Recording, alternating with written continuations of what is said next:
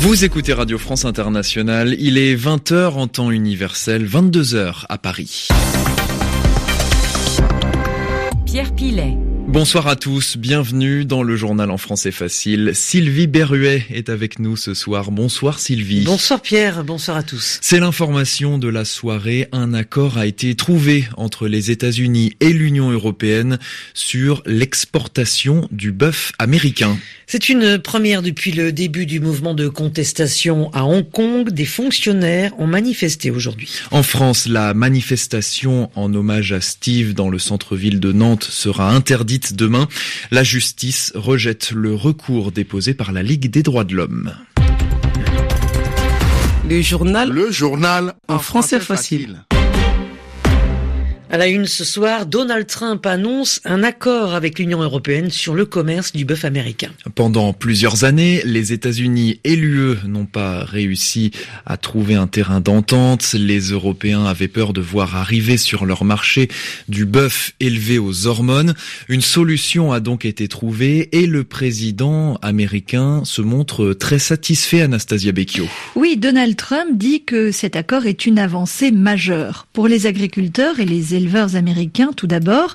La première année, les exportations de bœuf américain sans droit de douane font s'accroître de 46% et au cours des sept prochaines années, elles vont augmenter de 90% supplémentaires. C'est ce qu'a dit le président américain lors de la cérémonie de signature à la Maison Blanche en présence des représentants de l'UE. Autre bénéficiaire de l'accord, selon Donald Trump, le consommateur européen, parce que, dit-il, le bœuf américain est considéré comme étant le meilleur au monde. La viande de bœuf américaine a pourtant longtemps été bloquée dans les marchés européens. En cause, l'utilisation des hormones de croissance par les éleveurs outre-Atlantique. En 1988, l'Europe a tout simplement interdit l'importation de viande bovine issue d'animaux auxquels ont été administrées des hormones et en représailles, les États-Unis avaient imposé des sanctions douanières sur certains produits. Un compromis avait finalement été trouvé, les exportations de bœuf de haute qualité avaient repris. Ce nouvel accord prévoit qu'à terme, 35 000 tonnes du quota européen seront réservées aux États-Unis. Phil Hogan, le commissaire européen à l'agriculture, a assuré que cela n'allait pas changer le volume total, la qualité ou la sécurité du bœuf importé. L'accord doit entrer en vigueur à l'automne, mais auparavant, il devra être approuvé par le Parlement européen. Merci Anastasia Becchio pour ces précisions. Donald Trump qui par ailleurs annonce pardon, des droits de douane supplémentaires sur 300 milliards de dollars d'importation chinoise. Un autre conflit commercial se déroule, celui entre le Japon et la Corée du Sud. Le Japon retire la Corée du Sud de sa liste des pays qui bénéficient d'avantages commerciaux. Les contentieux historiques entre les deux nations sont toujours présents. Les explications de Frédéric Charles. Le Japon veut punir la Corée du Sud pour ne pas être intervenu lorsque des tribunaux coréens ont ordonné l'an dernier à des groupes japonais comme Nippon Steel et Mitsubishi Heavy de dédommager des Coréens qui avaient été forcés de travailler dans leurs usines durant la Seconde Guerre mondiale. Pour le Japon, cette question des dédommagements a été réglée avec le traité de normalisation entre les deux pays en 1965. À l'époque, la Corée du Sud était sous dictature militaire et les victimes du travail forcé n'ont reçu aucune compensation le passé entre le Japon et la Corée du Sud continue de diviser les deux pays, rejaillit sur le terrain commercial et a pris une tournure tragique il y a deux semaines avec l'immolation d'un Sud-Coréen devant l'ambassade du Japon à Séoul.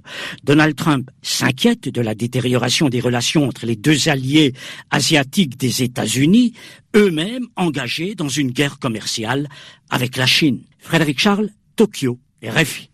Et plusieurs manifestations sont donc euh, prévues ce week-end et une grève générale aura lieu lundi. Direction Hong Kong à présent où les manifestations continuent contre le gouvernement local favorable à la Chine. Avec un, un masque noir sur le visage des fonctionnaires se sont réunis aujourd'hui. C'est une première depuis le début du mouvement de contestation. Le reportage de Zifan Liu, envoyé spécial de RFI à Hong Kong.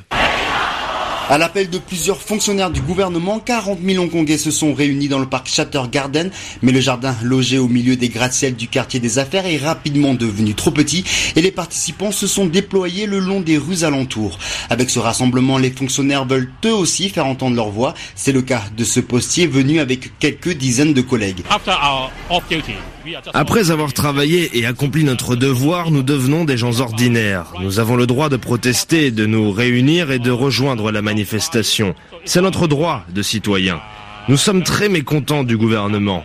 En tant que fonctionnaires, nous avons la responsabilité d'exprimer ce mécontentement. Et beaucoup d'entre nous viennent ici pour dire non au gouvernement. 2000 fonctionnaires étaient présents ce soir malgré les menaces de sanctions de la part de leur propre gouvernement. Un soutien plus que bienvenu pour les protestataires de longue date qui crient leur colère depuis maintenant deux mois. Je les trouve courageux, ils ont l'audace de se mobiliser. C'est très important parce qu'ils travaillent pour le gouvernement. Ils ne peuvent donc pas être en première ligne lors des manifestations. Ce rassemblement autorisé est une autre forme de soutien et il encourage une protestation pacifique. La manifestation s'est déroulée dans le calme avant un week-end qui s'annonce une nouvelle fois tendu entre manifestants et forces de l'ordre. Zifan Liu, Hong Kong, RFI. L'actualité en Europe, un navire humanitaire de l'ONG espagnole Open Arms avec 124 migrants à bord cherche un port après l'interdiction d'accoster en Italie.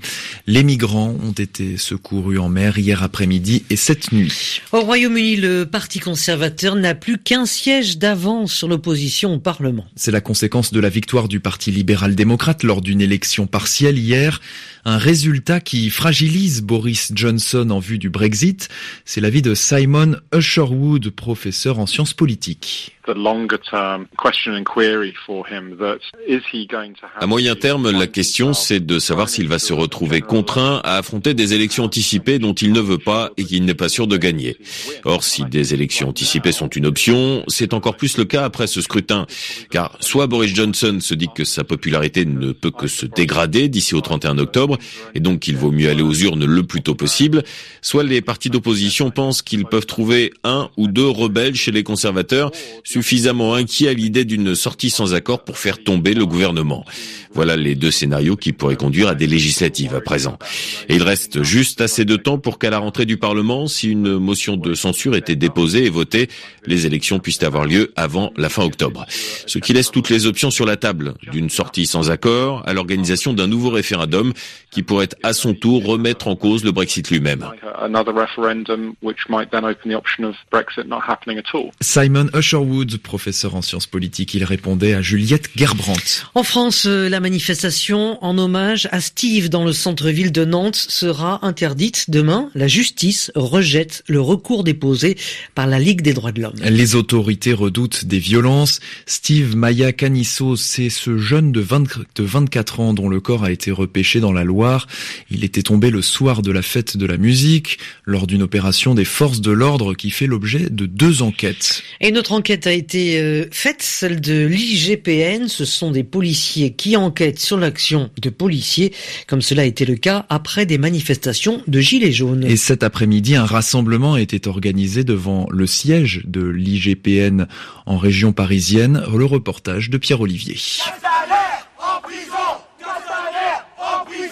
Face à un cordon de policiers, ils sont plusieurs dizaines, parfois un gilet jaune sur les épaules, à demander la démission du ministre de l'Intérieur. Dans toutes les têtes, il y a bien sûr le décès de Steve à Nantes. Je suis mais scandalisée, scandalisée qu'on en soit là, que la police puisse en toute impunité agir et tout passe inaperçu. Enfin, tout semble devenir normal, c'est-à-dire qu'on peut tuer un gosse qui écoute de la musique le 21 juin un peu fort à 4 heures du matin et on nous explique à chaque fois que c'est rien, que c'est normal. Enfin bon, voilà. Dans la foule, Adama lui a fait le déplacement depuis la Seine-Saint-Denis. Selon lui, la mort de Steve a enfin créé un électrochoc en France. Nous, les banlieusards, pendant de nombreuses années, on a créé haut et fort comme quoi il y a des violences policières et, surtout il y a de l'impunité policière. On nous a jamais cru. On nous a diabolisés. Aujourd'hui, la mort de Steve est la mort de trop, car le Premier ministre a pris la parole. Ça veut tout dire.